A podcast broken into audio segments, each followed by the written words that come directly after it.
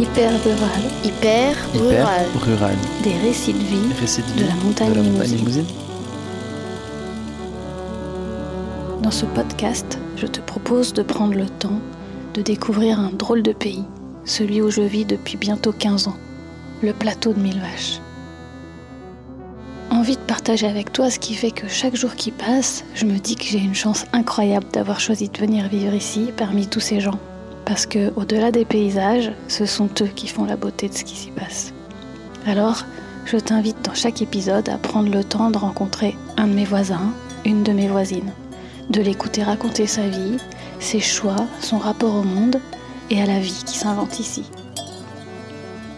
Avant de commencer cet épisode, je voudrais remercier chaleureusement toutes les généreuses, les contributeurs et les contributrices de mon Patreon, une plateforme de financement participatif. Ces personnes me permettent de financer ce travail complètement autoproduit et indépendant, et en contrepartie, elles sont en lien direct avec moi, comme mon maraîcher qui me livre directement ses cagettes de légumes. Sans elles, les choses seraient beaucoup plus difficiles. Alors un grand merci à elles. Et si tu as envie de rejoindre notre joyeuse petite communauté et de suivre de très près mon travail, les dessous de la création de ce podcast, de mes films documentaires et même d'une série à venir, d'avoir accès aux épisodes d'Hyper Rural en avant-première et à des bonus, alors abonne-toi à patreon.com slash Laetitia Carton.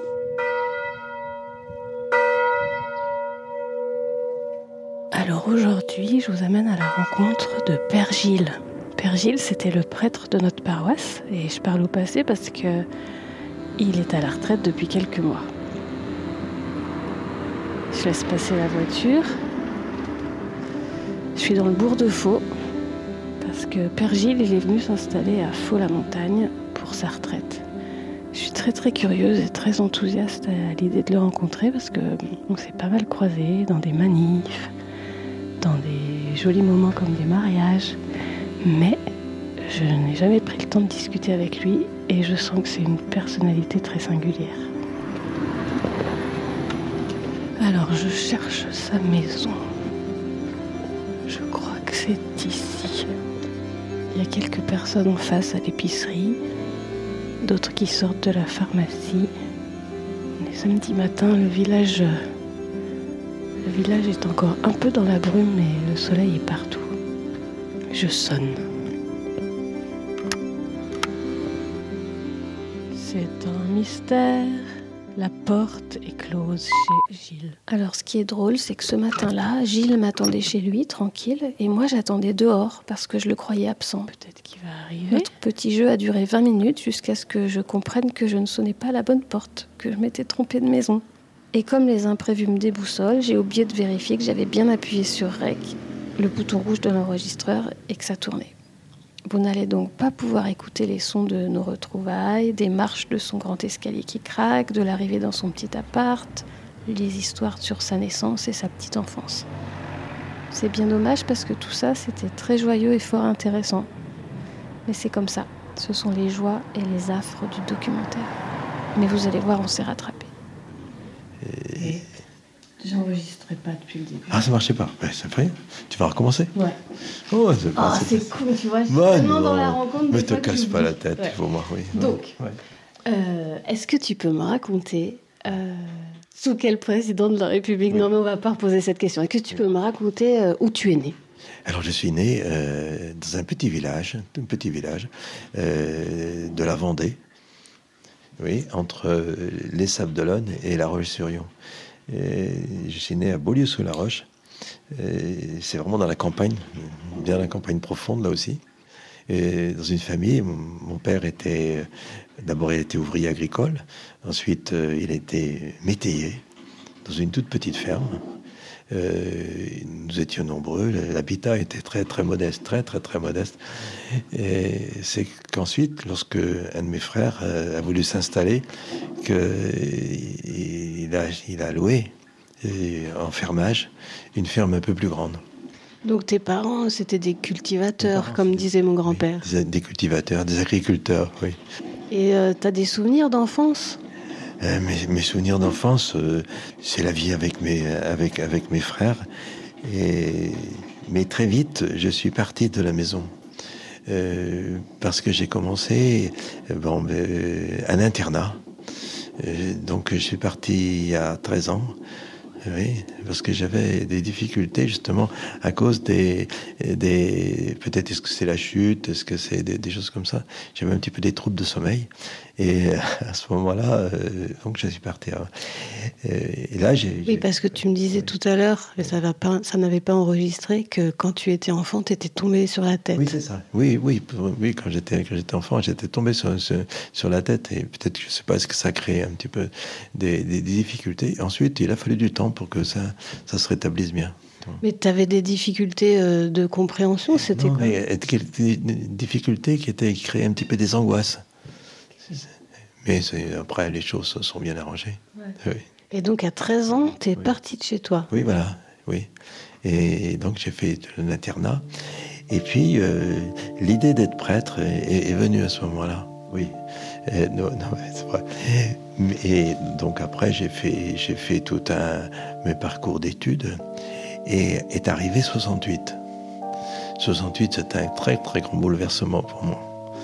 Euh, si bien que les études que j'avais commencées à ce moment-là, euh, euh j'ai remis beaucoup de choses en question.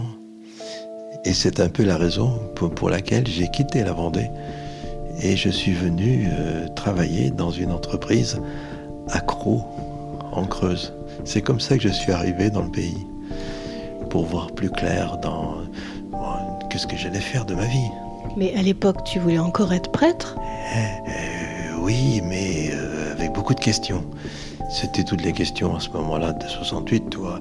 Euh, bon, il y avait la question du célibat qui se posait, de savoir, bon, voilà, les, les relations qu'on pouvait avoir à ce moment-là et tout ça. Et, alors, euh, je me suis dit, mais il faut quitter tout, voilà, il faut vivre autre chose. Et j'avais un, ami qui connaissait un peu la région de, la Creuse. Et là, euh, on est venu ensemble.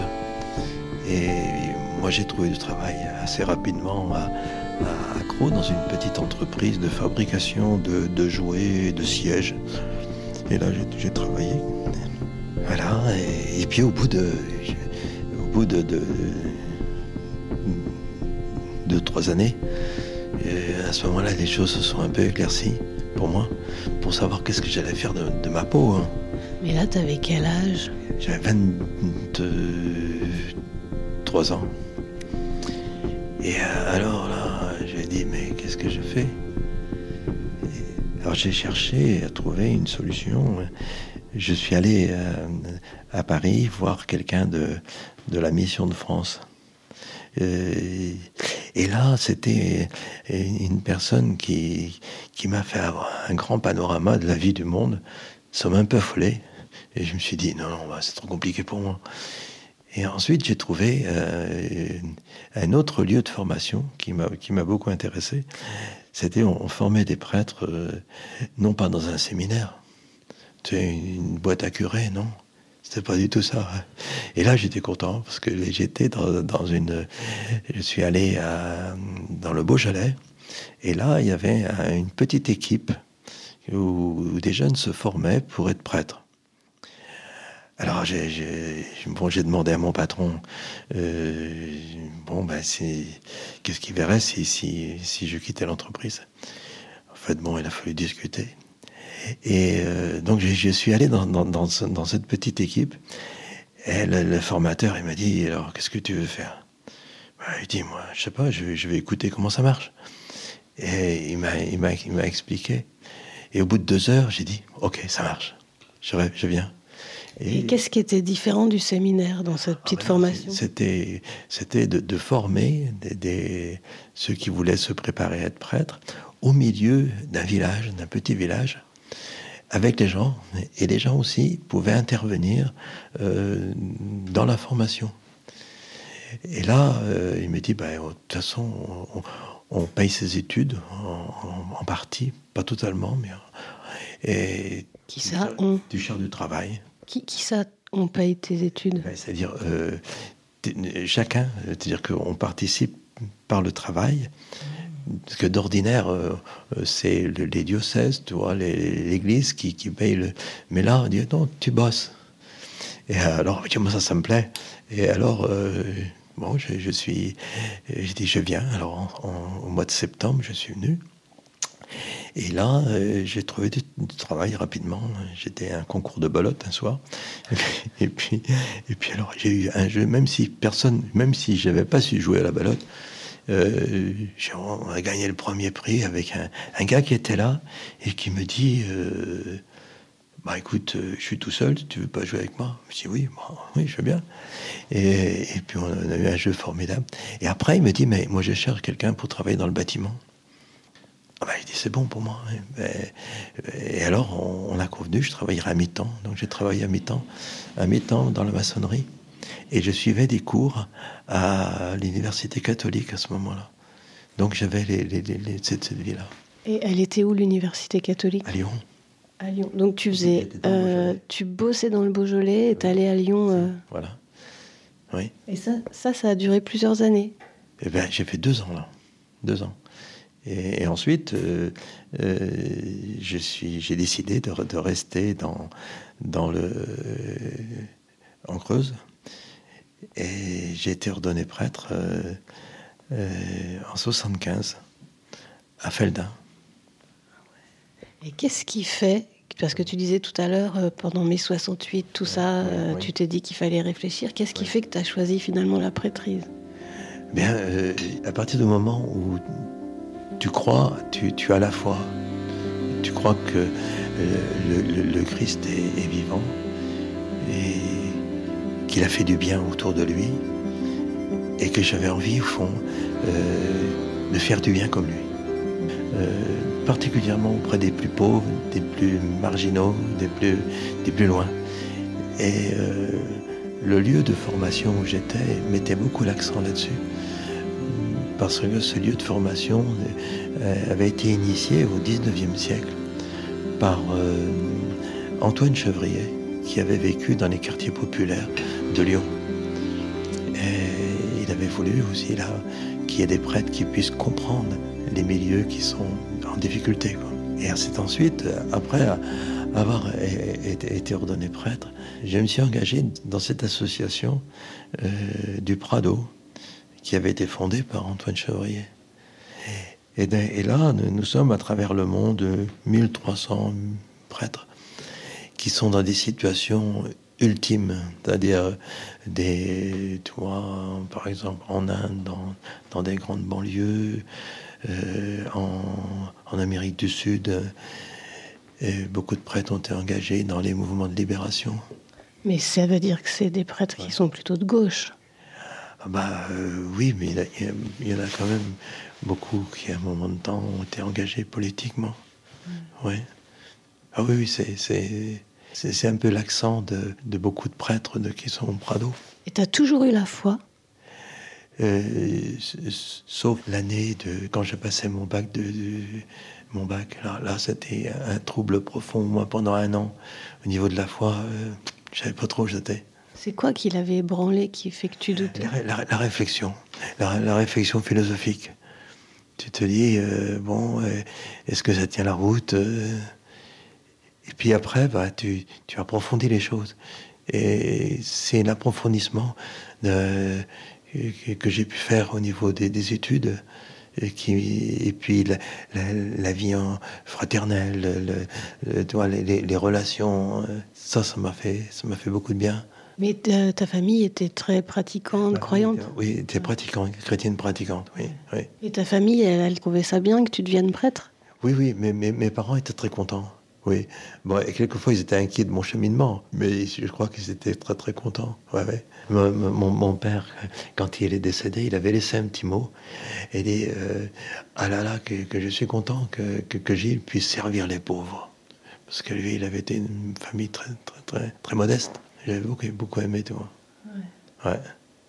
Alors, c'était quoi ta, nouvelle vie? Comment on est ordonné prêtre en 75 Alors, j'étais ordonné prêtre. C'était un, soir d'hiver, il faisait moins 18. Et c'était, vraiment très, très froid dans, dans, dans, dans, dans l'église. C'était d'une manière très, très simple. Il y avait des, des, gens du Beaujolais qui étaient venus, des, amis à moi. Et puis, euh, il y avait les gens de, de, Feltin. Parce que quand j'ai été ordonné en 75, là j'avais déjà commencé. Il y avait six mois que je travaillais chez cette entreprise euh, d'horticulture. Tu as le temps de travailler quand tu es prêtre?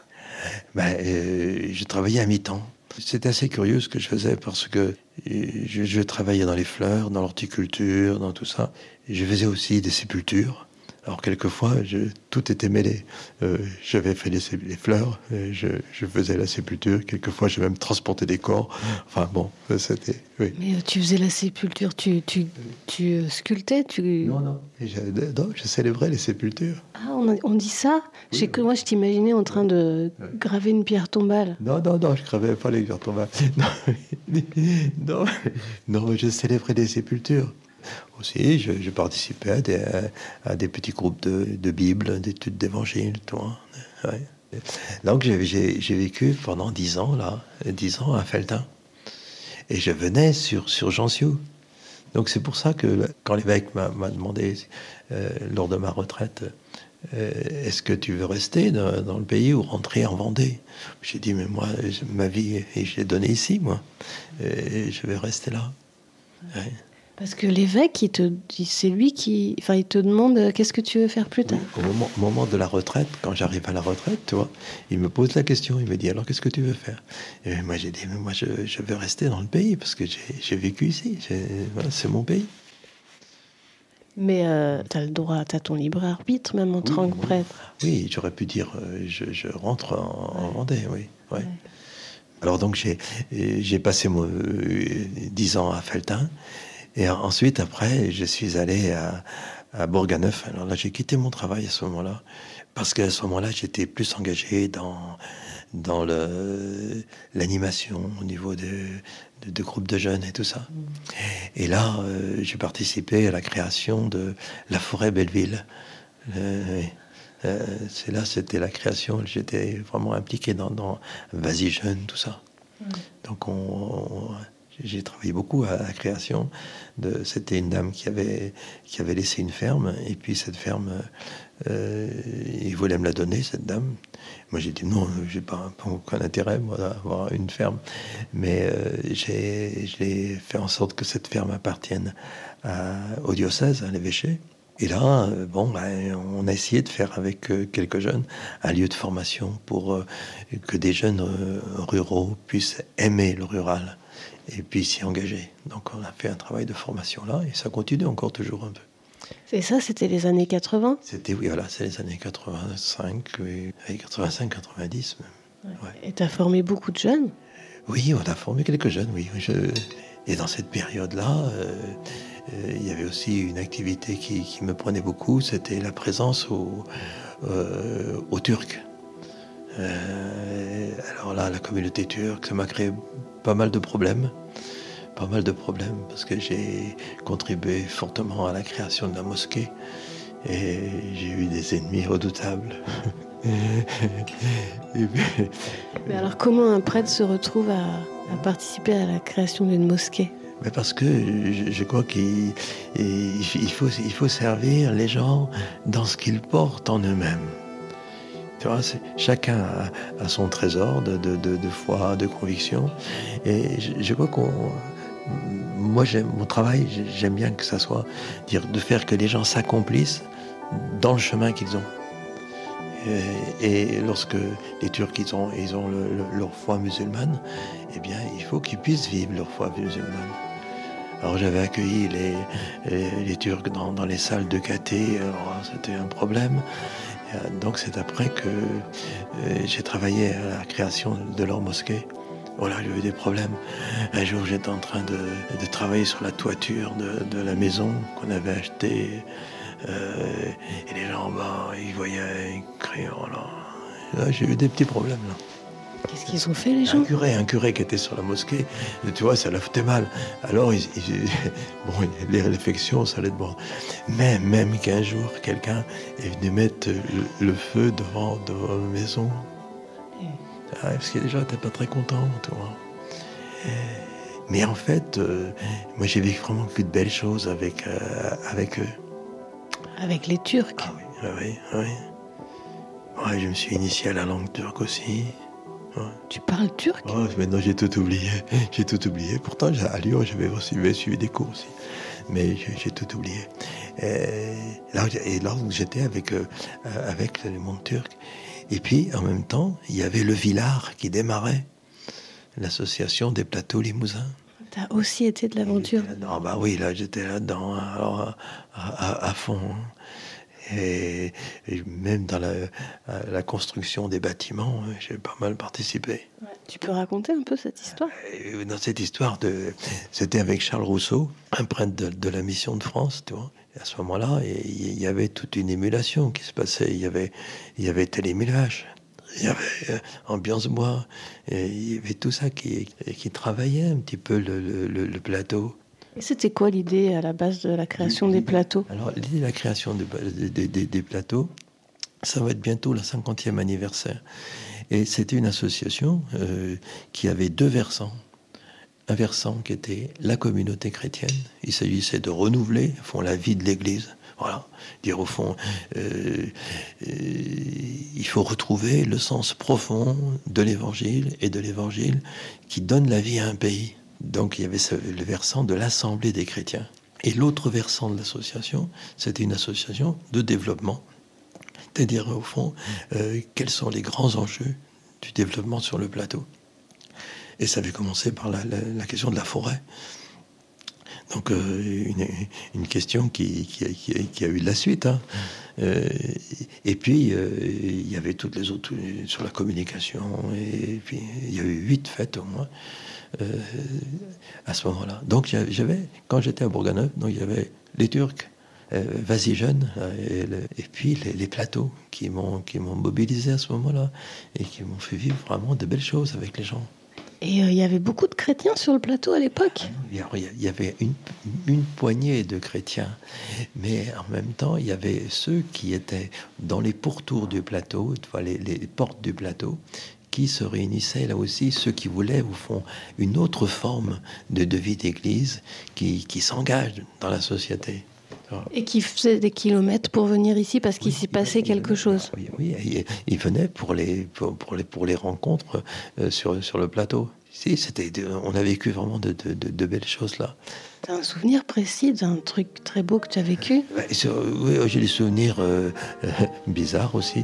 Euh, un jour, j'étais en train de monter des boisseaux sur, sur la maison et j'ai oublié une sépulture. Alors ça m'est resté. alors, les gens m'attendaient pendant. Ils m'ont attendu pendant une heure et demie. Bon, je suis descendu parce que voilà, Bon, ça, des petits trucs comme ça. Et puis les autres choses, bon, ben, il y a des pierres que j'ai montées là-bas parce que j'avais, j'avais acheté un cimetière, une petite ville, un, petit bourg. Au fond, ils avaient, le, cimetière avait été euh, euh, bougé, le vieux cimetière, pour en faire un nouveau. Et les pierres, les gens ne voulaient pas acheter les pierres, tu comprends? Mais là, j'ai pu monter de belles pierres là-bas.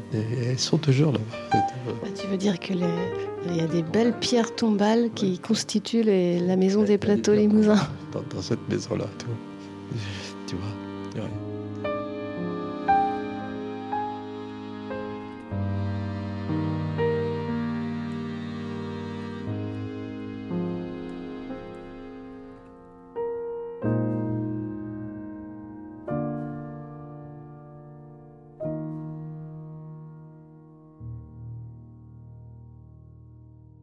Après Bourganeuf, l'évêque euh, m'a envoyé pour la formation des prêtres dans le style que j'avais connu pour moi-même.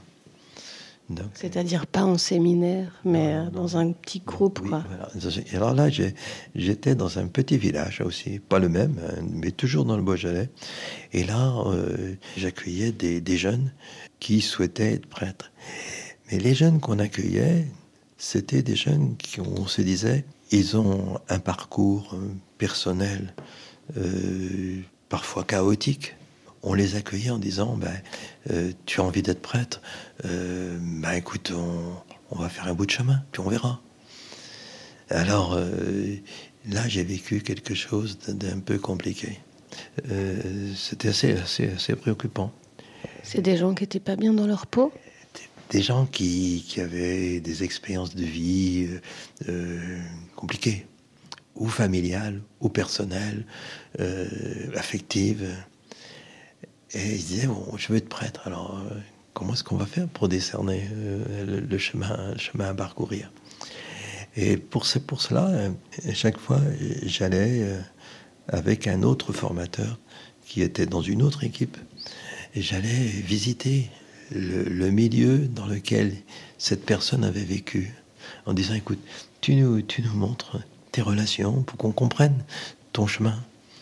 C'est comme ça que je suis allé en Guadeloupe, en Martinique, machin, parce qu'il y a des jeunes qui venaient de plusieurs endroits. Mm. Euh, et, puis, euh, j'accompagnais ces gens-là. Alors, euh, il y a des gens qui ont été ordonnés prêtres, d'autres pas ordonnés, d'autres, tu vois, des questions personnelles complexes. tu vois, par exemple, des, questions d'homosexualité pratiquée, en pratiquer l'homosexualité, qui a des tendances, c'est une chose, mais, mais, mais qui est une pratique homosexuelle. Bon, par exemple, bah, c'est difficile d'entendre quelqu'un. Euh, donc c'était toutes ces, ces, questions. Et puis pendant ce temps-là aussi, euh, j'étais amené à accueillir des prêtres chinois de, de l'Église officielle de Chine, c'est-à-dire qui est lié au Parti communiste chinois. Mais ça, c'était les années 90 à 95 à 2000, 2 ou 3, oui.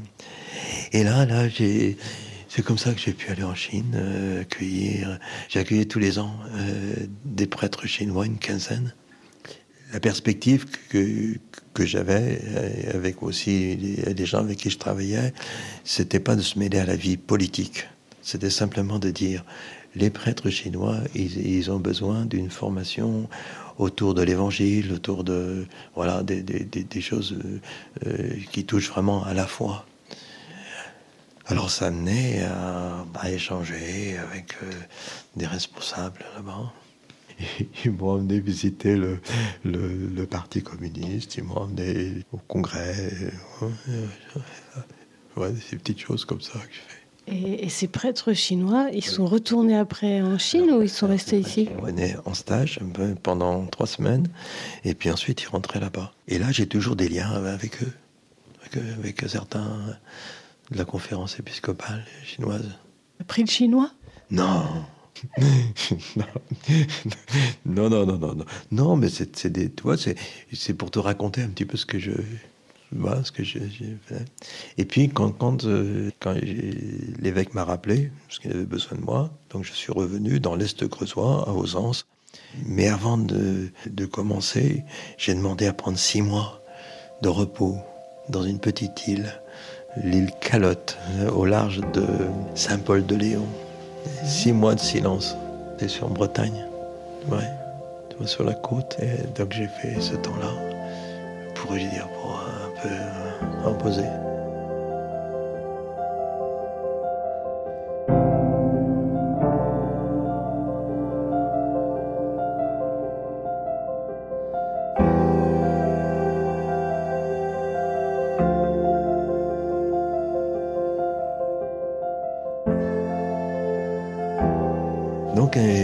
j'ai passé ce, temps sur euh, l'Est creusois parce que le monde rural m'intéresse tout le temps.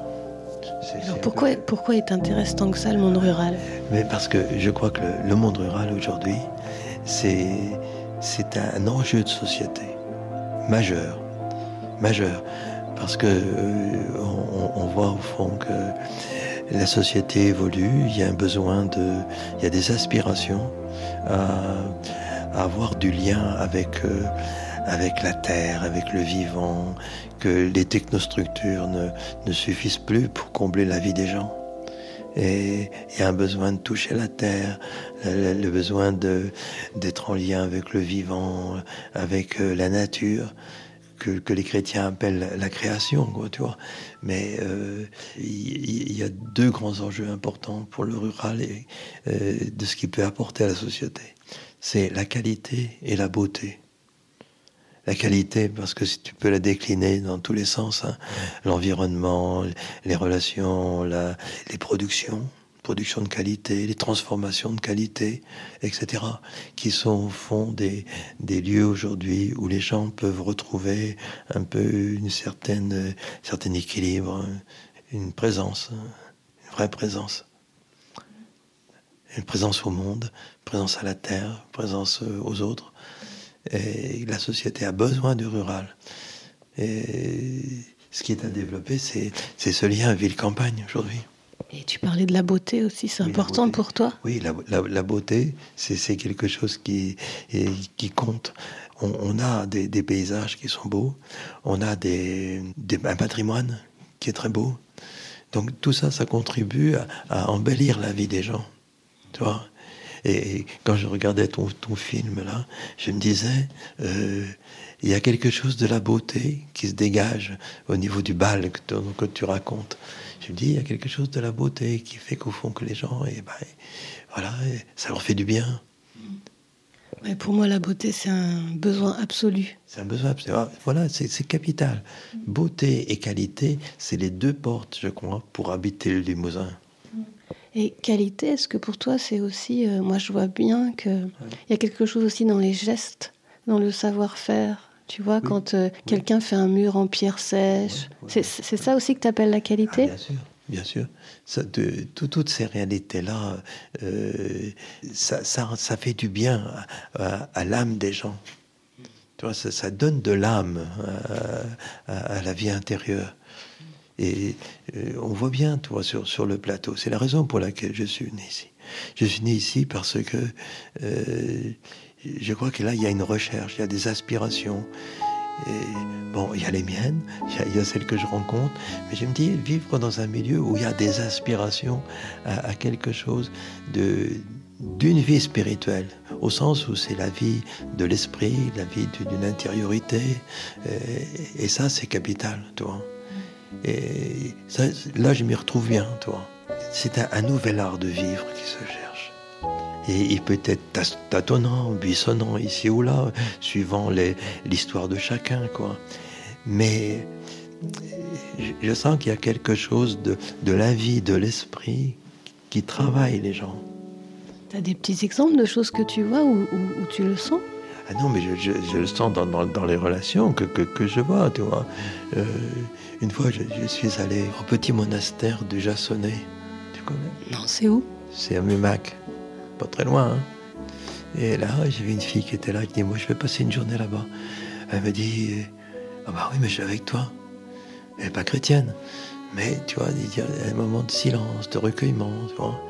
Et puis, au fond, ben, tout ce qui se fait, tu vois, autour du syndicat de la montagne, euh, ça, c'est des aspirations. Parce que les gens, ils ont consacrent du temps. C'est pas simplement vivre au niveau de la matière, au niveau de, du corps séparé de l'esprit.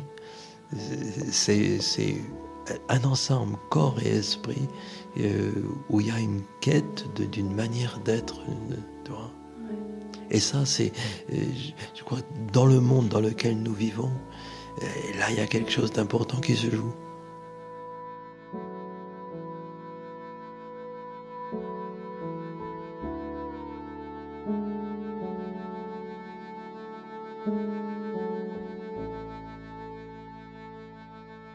C'est quoi la vie pour toi, Gilles? La vie, la, vie pour moi, c'est d'aimer. Alors, euh, alors euh, moi j'essaie, je, je, sais, j'essaie d'aimer les gens, mais quelquefois je me dis, je n'aime pas assez, mais, mais, euh, mais d'aimer les gens, tu vois. Et puis, au, fond, de, de, faire du bien, c'est-à-dire de faire du bien, de permettre à chacun d'accomplir son propre chemin. Alors après, ben, les gens, en se rencontrant, on se transforme les uns par les autres. Mais c'est ça la vraie vie humaine, c'est d'aimer et puis euh, de, s'engager, tu vois.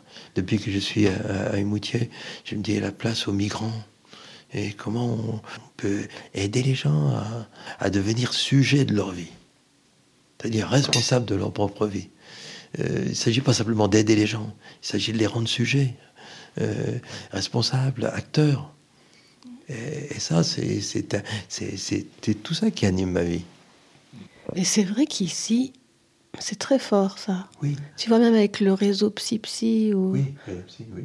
Ici, souvent, j'ai entendu, quand il y a quelqu'un par terre, on ne le laisse pas par terre. Moi, ce qui, ce qui m'a, ce qui m'a beaucoup, j'écoutais, je ne sais pas avec qui je parlais, mais pendant la Covid, ben, il y a eu 200 personnes qui ont été accompagnées sur le plateau. Alors je me dis, ben, c'est quand même des, superbes choses. Et ben, moi, ce qui, ce qui nourrit ma vie, j'écris souvent ce que je vois de beau chez les gens. Alors, mon ordinateur en est plein. Je me dis, quand, quand, je vois quelque chose qui... Ah, je me dis, mais cette personne, c'est génial. Ah, quelle est la foi chrétienne ou pas hein? C'est pas là la question. La question, c'est de voir, est-ce que cette personne a, manifesté quelque chose euh, d'une vie intérieure, du don d'elle-même, de, euh, tu vois, qui s'est défoncé pour quelqu'un Ah, je me dis, mais ça, c'est ça qui nourrit ma vie. Parce que si, si, si, sur le plateau, je me disais, euh, où est-ce que je vois des euh, qui vont m'encourager et tout ça bah, je, là, je désespère, tu vois, je désespère de moi. Mais par contre, je me dis, la vie spirituelle, elle est donnée à tout le monde par ma foi. Moi, je crois que le Christ, il a donné l'esprit au monde, pas seulement à l'Église, au monde.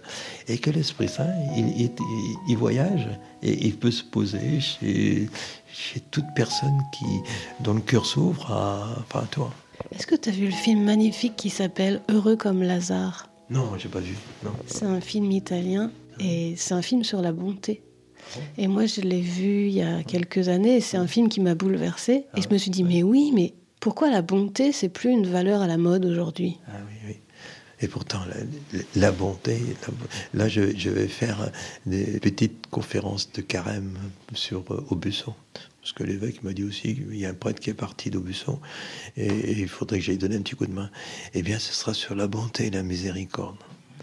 Et j'essaierai de dire un petit peu des choses sur la bonté. Et je crois que c'est quelque chose d'important aujourd'hui. Ça, ça, paraît euh, ringard. Mais en fait, c'est une question de mots parce que sur le plateau, il y a de la bienveillance et, il y a, je crois, de la bonté. Alors bon, c'est jamais parfait parce que bon, hein, d'accord, je, ne suis pas naïf, mais quand même, quand même, il y a quelque chose de ça. Et, c'est pour ça que finalement, qu'est-ce qui attire euh, sur le plateau? Ce qui attire, je crois que c'est cette euh, recherche d'un art de vivre et en même temps qu'il y a une espèce de bienveillance accueillante. C'est ça, au fond, l'amour le, des gens. L'amour.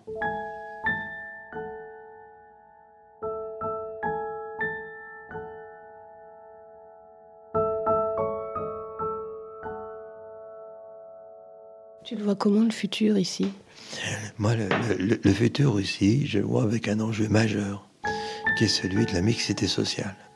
Donc c'est commencé ici, heureusement. Hein. Il y a des choses qui se vivent, mais moi qui rencontre aussi le, vieux terroir, d'ici, je me dis, il y a encore du chemin à faire. Il y a encore du chemin à faire. Et, là, ben, moi, si, si, je peux servir la mixité sociale, ben, tant mieux, toi. Mais je sais pas, pour le moment, je suis ici, euh, je vis, j'écoute, je, je, euh, je suis content d'être là. Et puis, ben, on verra pour l'avenir. On verra.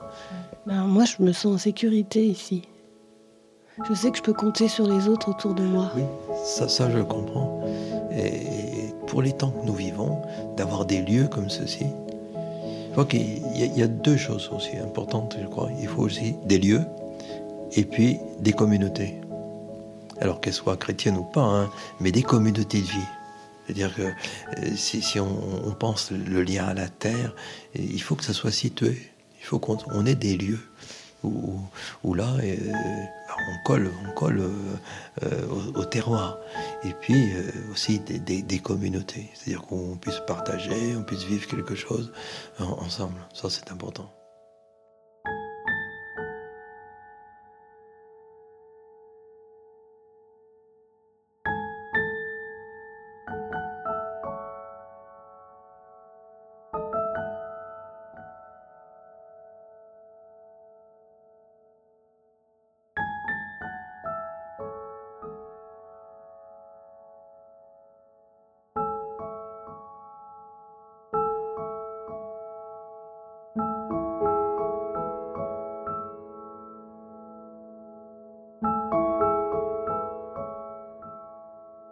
C'est comment pour toi l'idée de mourir De vieillir et de mourir ici? Oui, et, on parlait tout à l'heure des rituels, l'importance des rituels. Ah oui, d'ailleurs, pourquoi tu dis sépulture et pas enterrement? Ben, Enterrement, ça limite un peu les choses. C'est-à-dire que ça limite les choses, le corps qui revient à la terre. Alors c'est vrai qu'il y a le cycle, hein, on, revient à la terre, mais on ne peut pas enfermer euh, le corps dans la terre, moi. Non, une sépulture, ça élargit le champ d'interprétation de la mort. Euh, pour, pour moi qui suis chrétien, eh bien, la mort est un passage. C'est-à-dire, c'est un passage vers une autre vie où, où on est corps spirituel. C'est un horizon euh, tout à fait nouveau. Alors, euh, bon, ça modifie aussi le, rapport à, la vie, parce que lorsqu'on croit à la vie, pour un chrétien, euh, pour moi, croire à la vie, c'est une vie qui, qui sera transformée. Et, je pense que ça donne de l'énergie pour vivre l'aujourd'hui, dans, dans, dans les situations qu'on se trouve, parce qu'il y a un futur.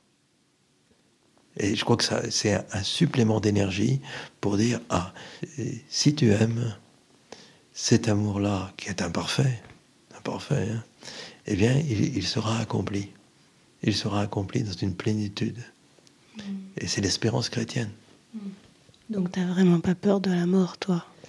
Ben, peur de mourir, moi, je fais pas le malin. Hein. ouais, je fais pas le malin, mais euh, mais euh, je me dis, c'est quand même, il y a, a l'espérance, c'est pas rien. L'espérance de voir Dieu. Hein, c'est tu. Mais tu le vois pas tous les jours. Bah, personne n'avait Dieu hein, pour le moment. Moi, je le vois tous les jours. tu le vois, tous les jours, mais, non, mais, non, mais ce que je vois, c'est les traces. C'est-à-dire, euh, quand j'écris, par exemple, que j'ai rencontré quelqu'un et qui, qui a vécu quelque chose de très beau, je me dis, mais ça, c'est les traces du passage de l'Esprit Saint, de l'Esprit de Dieu. Alors, je vais pas dire à quelqu'un, ah, tu, tu, as vécu les esprits de Dieu. Tu, tu, attends, tu, arrête. Non, non, non, non, non. ça, c'est moi. Mais chacun comprend la vie comme, il pense. Mais, mais tu vois, on est sur des, sur des questions importantes. Hein, est-ce qu'on finit dans la terre? Ou est-ce que on va traverser la mort? C'est quand même un sacré truc, ça. Il y, a, il y a ce qui se dit, ce qui se partage, et puis le fond de chacun. Ah, c'est un mystère aussi. On, peut dire des choses, mais au fond de soi-même, quand on descend en soi. Quand, la dernière personne qui est intervenue euh, sur les huit jours, là, sur la mort. tu veux dire la, la Samaïne autour de la Toussaint Oui, il y a une semaine autour de la mort ici chaque année, oui. Et, là, il y a une fille qui dit Ah, j'ai beaucoup aimé parce que ce qu'on a partagé m'a permis de descendre en moi-même et de me dire des choses à moi-même. Ah, ça c'est beau. Je me dis, ah ben voilà, voilà c'est l'accomplissement de cette semaine. Ça, te donne du sens quand tu vis des moments comme ça ah, eh ben, Ça donne du sens, toutes ces choses-là. Ça donne du sens pour moi. Et puis les, gens, une semaine comme ça, de, ben, ils retrouvent du sens à leur vie. Ou du moins, il faut, il faut un, un pas de plus. La vie est un grand mystère quand même.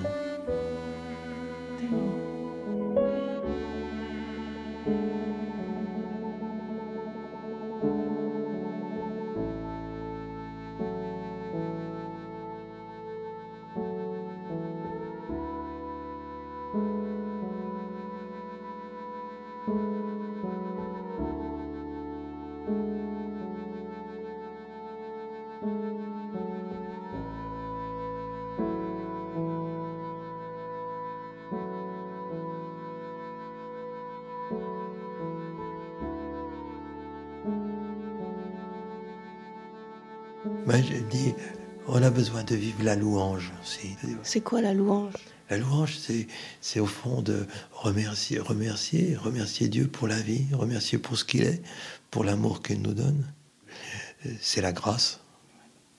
C'est le, contraire de, de, tout ce qui est rentabilité, production, tout ça. C'est-à-dire qu'on on, on donne sans, sans l'espoir toujours de recevoir. On donne parce qu'on donne. C'est ça la vraie, le véritable amour. C'est qu'on donne sans retour. Parce que si on donne par calcul, c'est autre chose. Et il s'agit de devenir semblable, c'est-à-dire ressembler à Dieu, ressembler à l'amour. ce serait bien. C'est imparfait toujours, on est plein de fragilité, de contradictions. Euh, la question c'est à qui veux-tu appartenir? Où tu appartiens? Au monde, c'est-à-dire au monde de l'argent, de la finance, de la stratégie, de... ou bien tu, tu, appartiens à l'amour à qui veux-tu appartenir? Est-ce que ta vie est fondée sur Moi, c'est toujours la question pour tout homme, toute femme, tout monde. Dire mais à qui tu veux appartenir? Quel est le fil rouge de ta vie? Alors après, le fil rouge, ben, on fait comme on peut. C'est autre chose. Ça, c'est, il faut avoir de la bonté pour soi et aussi une bonté pour les autres. Mais, mais on fait comme on peut. mais par contre, tu te dis, mais sur le fond, à qui veux-tu appartenir? À l'amour ou à un monde, le monde tel qu'il est, enfin, tu vois, euh, des, combines, des stratégies, de, l'argent, du pouvoir. Euh,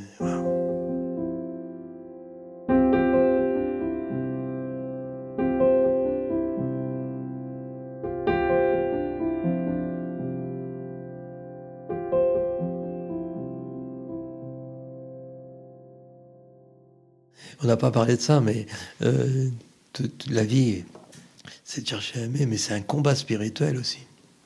Parce qu'il y a, y a quand même des, des forces obscures qui, euh, qui travaillent le monde, qui, qui nous travaillent nous-mêmes aussi. Et il y a un combat à vivre. Ça, c'est important.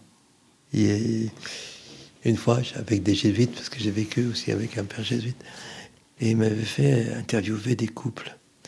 Et il m'avait dit, écoute tu vas interviewer, tu ne parles pas de religion. Pose la question, qu'est-ce qui a été important dans ta vie comme expérience profonde? Et ça m'a beaucoup fait réfléchir tout ça. Je me suis aperçu que les gens vivaient des expériences, que ce soit un deuil, que ce soit un grand amour, que ce soit une séparation, que ce soit que c'était des expériences spirituelles parce qu'ils avaient été amenés à réfléchir. Oh ben, S'ils avaient pris des décisions comme un fou, c'est autre chose. Mais euh, des gens qui avaient réfléchi pour prendre une décision.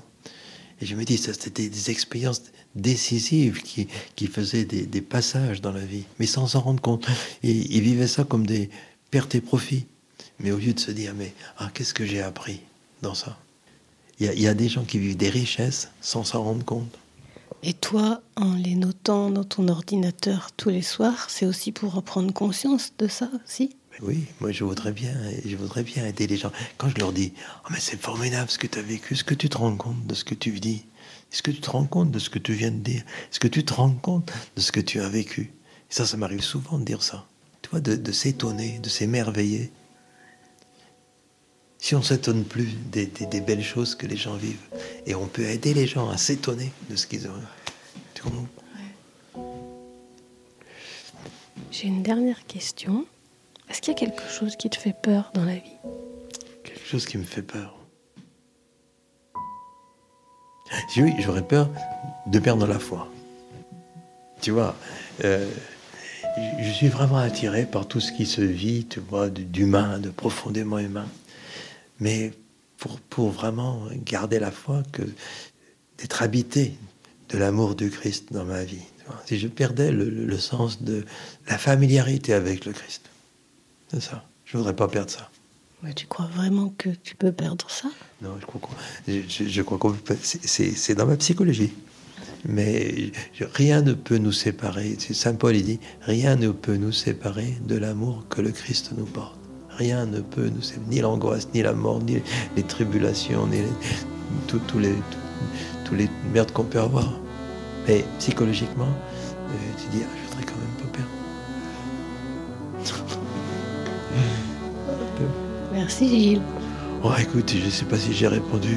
Euh, c'est peut-être un peu brouillon mes affaires, mais. Non, c'est pas brouillon du tout. On n'a pas trop raconté euh, ce qui s'est passé entre les années 90 et aujourd'hui, mais j'imagine que tu as fait moult, euh, moult choses et projets avec plein de gens, comme tu as fait toute ta vie. oui, j'ai fait, ce que fait ce que je peux, mais c'est modeste.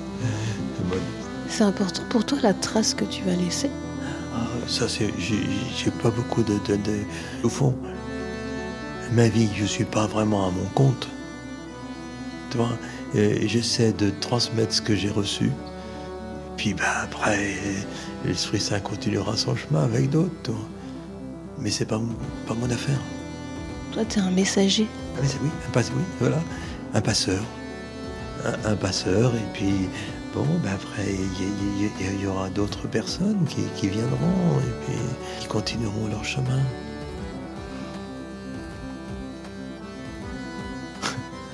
Merci Gilles. Merci Laetitia. Bon, écoute. écoute, tu feras ce que tu pourras.